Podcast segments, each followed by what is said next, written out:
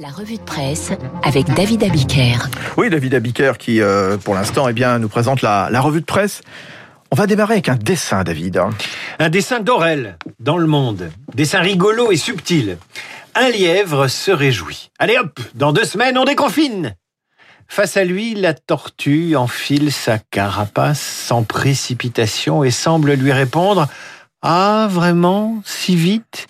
Et si vous regardez les unes des journaux ce matin, il semblerait qu'à peine confiné, la question du déconfinement se pose. Déconfinement, la stratégie des petits pas dans, dans l'opinion. Macron entr'ouvre la porte du déconfinement, c'est celle du Figaro.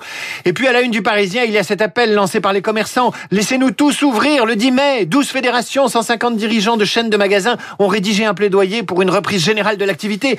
Que dit cet appel? Nos entreprises sont en danger, 800 000 emplois sont menacés il faudra des compensations, la réouverture est vitale, il faut la préparer, vaccinons nos salariés, ouvrons tous le 10 mai. Et là, vous sentez bien que l'actualité du jour, c'est un peu la fable du lièvre et de la tortue. Sur la ligne de départ, il y a ceux qui veulent rouvrir vite, préparer vite le retour au travail, et ceux qui ont la mémoire longue, ceux qui ont l'impression que le reconfinement a été annoncé hier, que l'on se précipite, et que cette précipitation peut une fois de plus nous emmener dans le mur.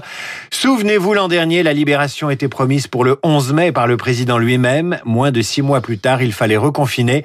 Rien ne sert de rouvrir si l'on vaccine à point, aurait dit La Fontaine. Alors, l'urgence, hein, c'est aussi la situation de l'Inde, David. Et pour une fois, notre Fabienne Lemailleux, dans son éditorial de La Croix, la France est en avance. Et elle est le premier pays européen à ajouter l'Inde à la liste des pays dont les voyageurs sont soumis à la quarantaine. Et la France a bien fait. Lisez Libération et Le Monde ce matin qui décrivent là-bas une situation catastrophique. À Delhi, la peur s'est emparée des habitants, peur d'attraper un virus qui fauche les personnes âgées, mais également les jeunes, peur pour les proches, pour les amis qui cherchent désespérément un lit en soins intensifs dans un pays où le système de santé est engorgé. Comme Delhi, Bombay connaît une pénurie d'oxygène. Hier, 22 patients sont morts en raison d'une coupure d'alimentation en oxygène des ventilateurs pendant une demi-heure dans un hôpital. Vous imaginez cela en France? La capitale indienne est déserte et ne résonne plus que du son des, ambulances qui foncent sirènes hurlantes. Même impression de chaos à la lecture de Libération ce matin qui titre L'Inde mise à genoux par son variant en couverture et qui titre en page intérieure La jeunesse entraînée par la vague. 300 000 cas de Covid enregistrés entre mardi et mercredi, mais mais surtout le bond de 38% des moins de 19 ans parmi les nouveaux contaminés, et chez ceux-là des enfants plus gravement atteints qu'à l'accoutumée. Et la situation indienne donne à cette phrase de Jean-François Clairvoy dans La Croix une résonance assez particulière. Qu'est-ce qu'il dit, le spationaute Clairvoy confie ceci à La Croix. L'humanité devra apprendre un jour à vivre ailleurs. Et c'est vrai que ces temps-ci, on aurait plutôt envie de quitter la Terre et de se déconfiner dans l'espace. Et lorsque je lis qu'en Inde, les hôpitaux ont des coupures d'oxygène, je regarde différemment cette performance technologique que nous annonce ce matin tous les journaux et la NASA. Le petit robot Persévérance a fabriqué de l'oxygène à partir du dioxyde de carbone trouvé sur Mars. Pour la première fois, les hommes ont créé de l'oxygène sur une planète qui n'est pas la leur. Ça aussi, ça donne envie de se déconfiner et de voir le monde, que dis-je, le monde, les mondes autrement. Sauf que le vénard qui va se déconfiner dans l'espace et prendre les commandes de la Station spatiale internationale, c'est Thomas Pesquet. Thomas Pesquet, une fierté française, titre Le Pèlerin cette semaine. Thomas Pesquet qui décollera demain à bord de SpaceX. Ce pourrait être une bonne nouvelle, sauf que pour l'essayiste Laurent Alexandre et pour l'économiste Nicolas Bouzou, Thomas Pesquet va décoller à bord de New Dragon, un engin développé par SpaceX, un des acteurs américains du New Space, et ça, c'est un échec pour l'Europe. Nicolas Bouzou et Laurent Alexandre qui se vendent, qui se fendent d'une longue complainte spatialement désespérée dans le Figaro. C'est l'âge d'or des vols habités. SpaceX a remporté le contrat pour construire la fusée qui fera atterrir les astronautes de la NASA sur la Lune. L'Europe acceptera-t-elle encore longtemps d'être humiliée?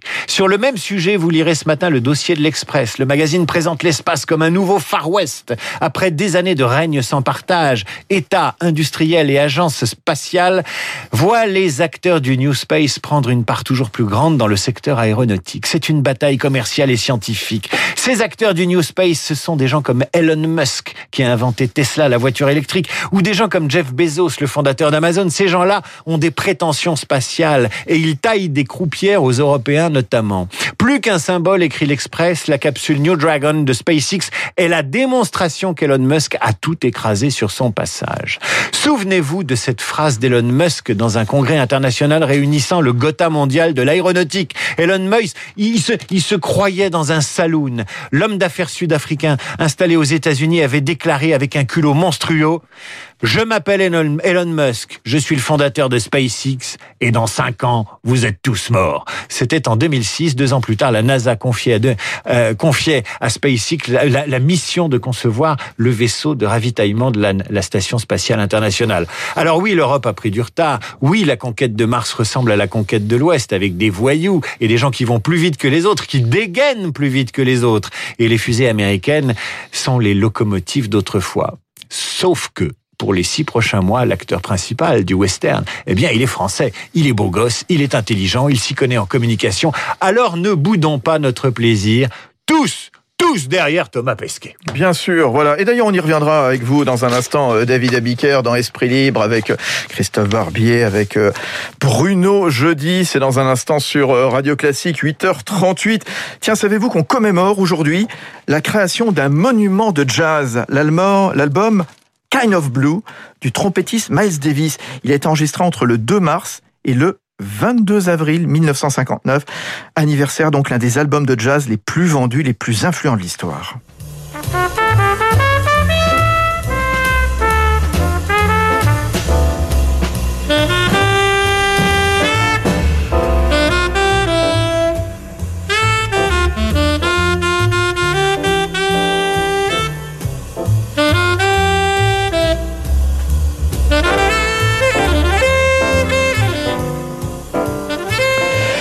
22 avril 1959, l'album Kind of Blue du trompettiste Miles Davis. Euh, le jazz à l'honneur, vous le savez, sur Radio Classique, euh, tous les soirs de 19h à 20h avec euh, Laurent Deville et son émission On the Wild Side. C'est juste après David Abiker, d'ailleurs. J'écoute tous les soirs, ou presque, David. Merci. Ah ben vous avez bien raison. Merci. À tout de suite pour Esprit Libre. On va vous retrouver, David, avec Christophe Barbier et Bruno jeudi, 9h20.